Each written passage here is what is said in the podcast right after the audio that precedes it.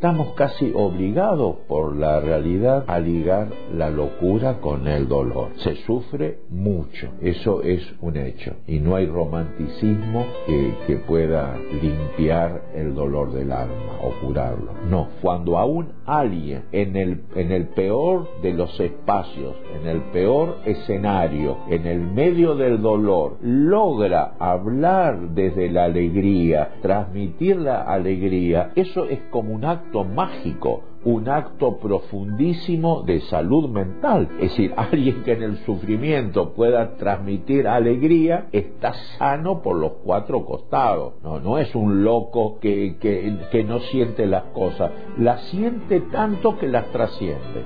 Derecho al delirio con Stephanie Vicens y Daniel Sanz.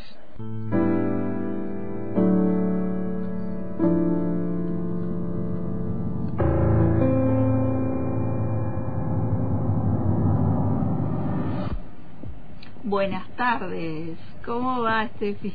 Buenas tardes, Pau. Buenas tardes a la audiencia y a Sandy que nos acompaña hoy eh, recordando y rememorando al Pelle que está en este momento en, Buenos Aires con la querida amiga Marcia Sigue, que le mandamos a ambos un abrazo eh, en esta aventura de ir a presentar podcast. ¿Mm? Después nos van a tener que venir a contar todo lo que les fue pasando por ahí. Queda esta grabación como un compromiso. Sí, total. Bien, Pau, el jueves pasado no tuvimos programa. No tuvimos programa porque estábamos así con el Día del Estudiante, la primavera, había sueto, bueno. Merecido. Entonces nos vimos nosotras, extrañamos a Daniel, claro. lo convocamos para el próximo jueves y continuamos con la función de la escritura. Habíamos hablado, para recordarle a la audiencia que también puede picar, como dicen, en el, en el en la página web de Antena Libre, en Micros, buscarnos y encontrar ahí que hablamos sobre la implicación. ¿Qué hay de mí en todo esto? ¿Por qué escribo lo que escribo? ¿Por qué trabajo donde trabajo? ¿Y por qué pienso lo que pienso? Claro. Ahí se me ocurrió eh, mixturar algo de la enseñanza que nos deja Vicente Sintolema como un maestro que tenemos conjunto aquí de la Patagonia y a quien le vamos a hacer eh, Pau, vos estás encabezando la organización del 5 de octubre. Un homenaje a Vicente y va a estar la presentación también de su libro póstumo, El ultraje de los dioses. Así que es, eh, bueno, algo, una actividad que nos va a implicar a todos ahí. Sí, nos va. En Casa de la Cultura. Claro, en esto de que hay de mí en todo esto, eh, va a replicar, va a resonar cada uno de los atravesamientos del trabajo conjunto con Vicente, pero también él decía mucho esto de que si hay algo que trasciende la muerte, es la obra. Entonces, ahí está la obra, el ultraje de los dioses que van a presentar, pero nosotros también tenemos obra en las prácticas que nos ha dejado como enseñanza. Y él, por eso traigo hoy una mixtura entre Vicente Citolema y Liliana Hecker, que la habíamos traído en relación a la implicación. Y ella, en, este mismo libro que habíamos citado, La trastienda de la escritura, propone pensar eh, el tema de los temas. Eh, y entonces ella se pregunta de dónde vienen los temas de los que pensamos, de los que hablamos, de los que escribimos sobre todo, porque está situándose en la función de la escritura. Nosotros trabajamos en la cátedra de psicología social con la función de la escritura elaborativa, pero no escribimos cualquier cosa. Y entonces Liliana Hecker va a decir, los temas nos atraviesan, nos aplastan, nos chocan por la calle, los espantamos como moscas, los engullimos sin darnos cuenta, acechan desde el pasado, desde una pesadilla, desde algo particular que nos han contado, asoman en una ocurrencia súbita, en algo que no nos pasó ayer, o que sí nos pasó, en lo que tenemos que en lo que tememos que nos ocurra mañana, en una frase casual que escuchamos en el colectivo, en mitologías, en libros de historia, o de botánica, o de economía doméstica. ella cuenta inclusive que siendo escritora de, mucha, de, una escritora de mucha trayectoria, se ha cruzado con mucha gente que le, le, compartía temas para escribir, pero sin embargo ella dice que no cualquier tema puede ser un tema de escritura o para pensar, tiene que tener esta identificación, tiene que tocar una tecla, digamos, personal. Siempre hay algo de lo personal que nos convoca, como para el 5 de octubre, hay algo personal que nos está convocando a pensar a Vicente. Él, por ejemplo, fue uno de los escritores que más pensó el tema de la locura. ¿Mm? Entonces, ¿por qué? Y él dice que tiene sus anécdotas de por qué piensa y, escribe sobre la locura, no solo la locura, sino la pobreza, también los lugares de, de exclusión, porque él fue exiliado, recordemos. Y sobre eso siempre jugó con las palabras en relación a ficcionar, porque la ficción de aquello muestra aquello que podría ser cierto, pero que no lo es, de la forma que lo conocemos, o aquello que sí fue cierto, pero ficcionándolo yo le doy otro sentido para que haga otro ruido y tenga otra significación, siempre cultural. Entonces, cuando hablamos, por ejemplo, del tema de la locura, estamos hablando de una cultura. Eh, ahí trabajamos este, esta cuestión de que hablar del tema de la locura es hablar sobre la organización de la sociedad, sobre la cómo aloja o no a la cultura a la locura em, y qué significa la locura en la época. También sobre el propio concepto de locura, ¿no? Culturalmente eh, que adjudica la cultura a ese concepto de locura. ¿Qué entra en locura? ¿Qué es? Así es. Claro, empiezan a jugar significados, significaciones, imaginarios y que van a variar según la época. Entonces Liliana Hecker dice que la ficción vuelve verosímil lo improbable, instala la atención donde no se la esperaba, carga de significación lo que a priori no parecía tenerla, la ficción construye sentido. No todo asunto, por atractivo que parezca, tienta a un escritor. La beta para construir un sentido es absolutamente personal, como decíamos recién. ¿sí? Bueno, después ella habla, yo voy a ir trayendo, eh, porque me parece súper eh, interesante poder pensar qué nos pasa, digamos, ante la tarea de pensar un tema, de escribir un tema, cómo se juega la subjetividad en, esto de, pensar sobre la locura, por ejemplo. ¿Mm? Esto que decías, bueno, ¿qué entra en locura? ¿Cuáles son las definiciones que podemos conocer desde el sentido común en relación a la locura? las construidas y, las, y las no construidas, ¿no? Las construidas desde la cultura, las construidas desde el ser popular, las construidas desde nuestros propios sentidos, sentires también. Así es. Entonces, em, esto va a generar la necesidad de elaborar algo a través del tema. Por eso te decía el tema de los temas. ¿Qué tema el tema de los temas? ¿No?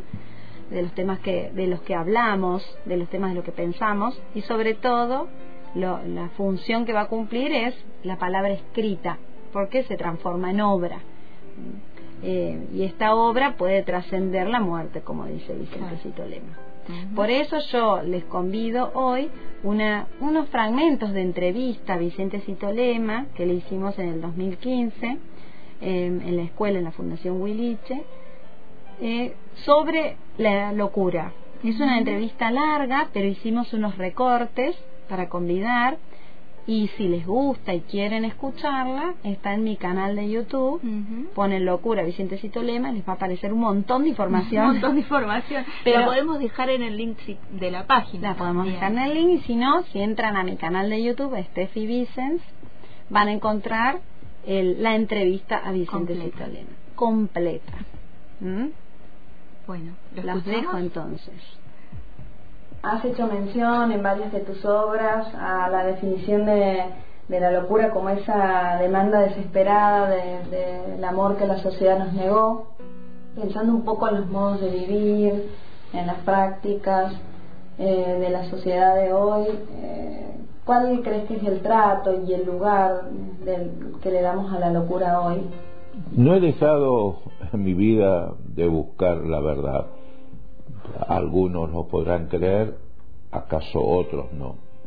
Creo que también mi conducta creo que permite que después de tantos años de buscar la verdad, alguien pueda decir, bueno, por lo menos fue un hombre obstinado.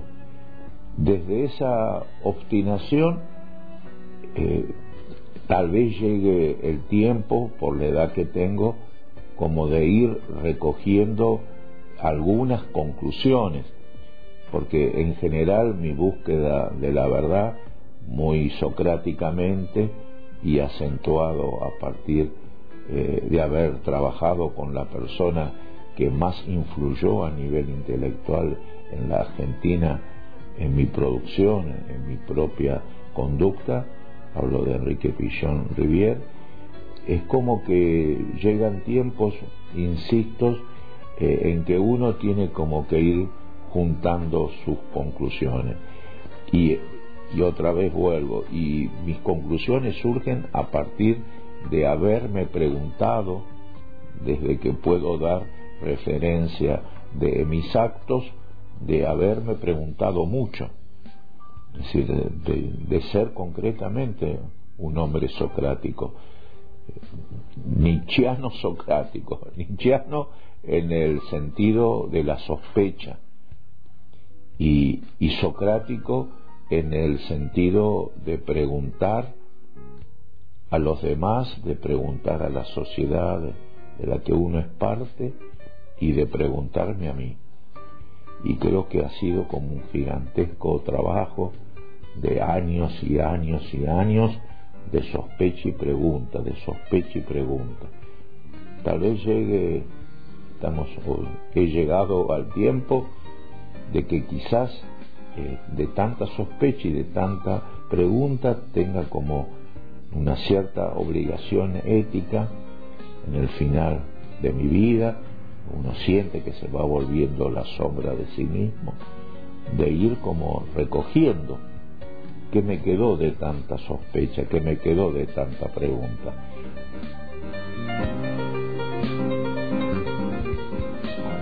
Cualquier pregunta de fondo, y es muy de fondo lo que me preguntas vos, el tema de la locura es una de las preguntas fundamentales de nuestra existencia.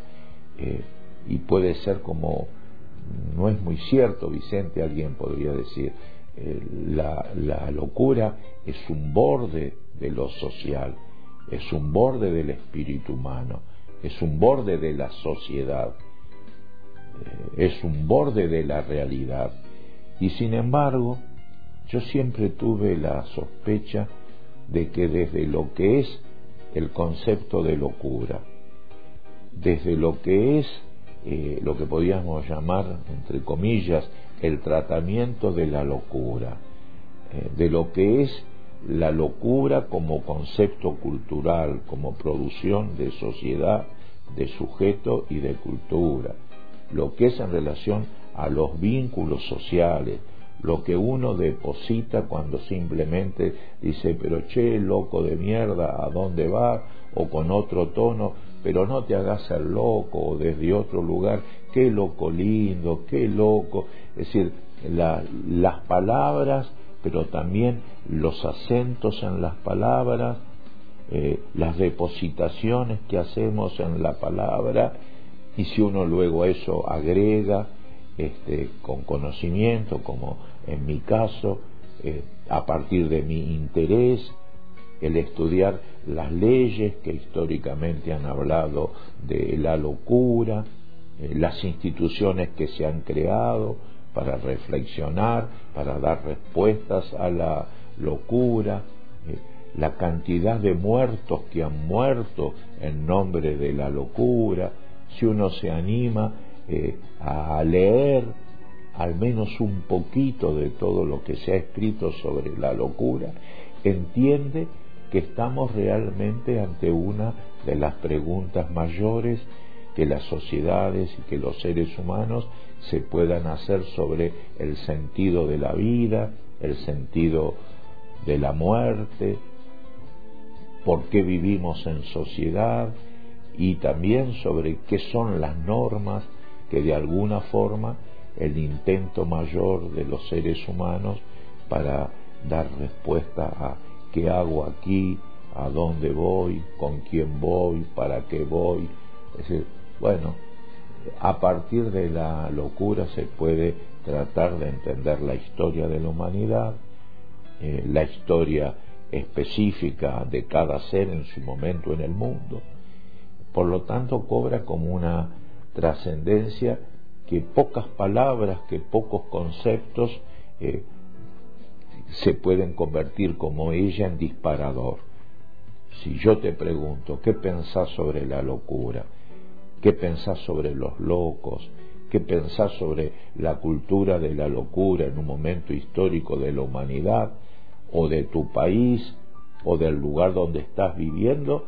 Y es una pregunta cuya respuesta eh, toca todo, todo lo que vos sos, todo lo que es la sociedad y todos los vínculos que se dan entre las digamos entre una subjetividad y otra subjetividad.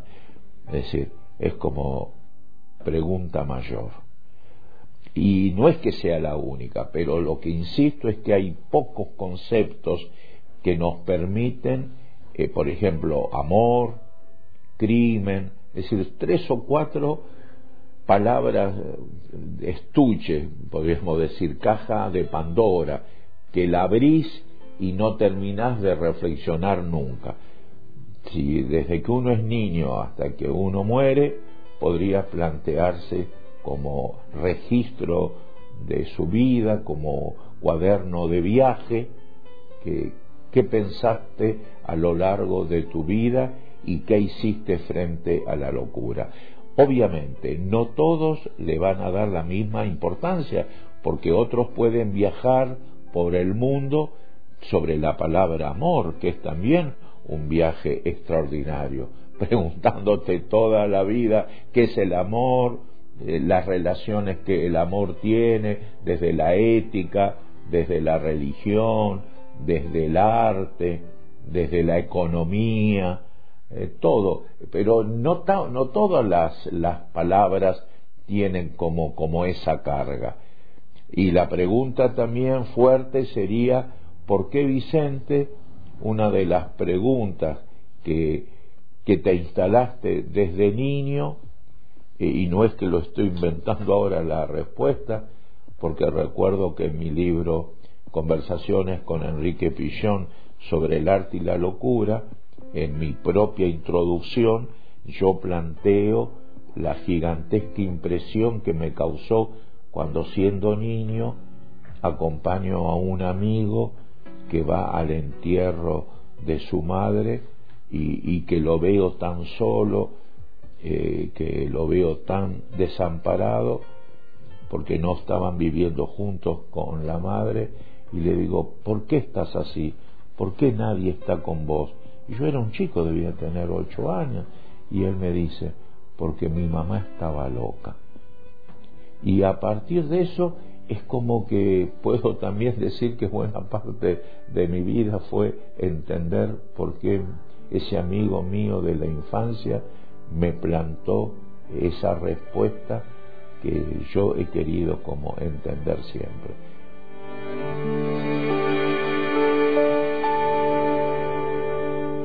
Los viejos amores que no están,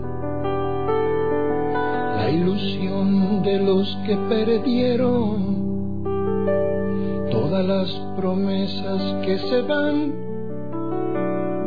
y los que en cualquier guerra se cayeron, todo está guardado en la memoria, sueño de la vida y de la historia el engaño y la complicidad de los genocidas que están sueltos, el indulto y el punto final a las bestias de aquel infierno. Todo está guardado en la memoria,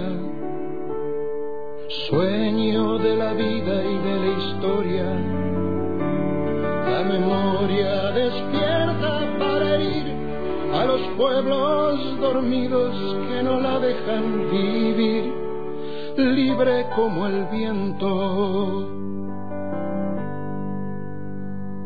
Los desaparecidos que se buscan con el color de sus nacimientos, el hambre y la abundancia que se juntan, el maltrato con su mal recuerdo, todo está clavado en la memoria, espina de la vida y de la historia.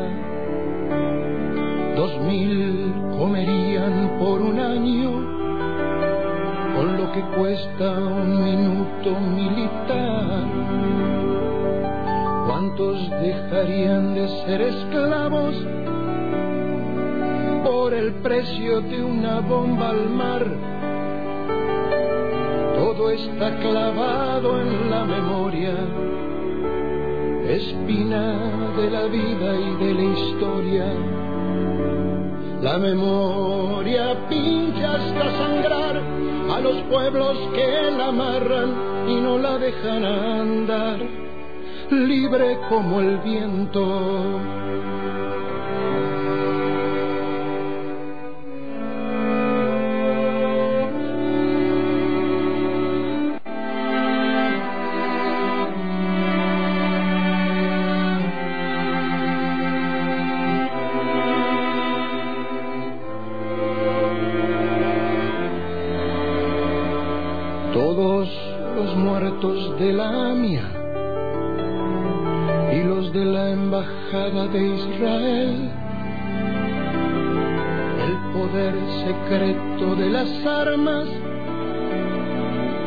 Justicia que mira y no ve, todo está escondido en la memoria, refugio de la vida y de la historia.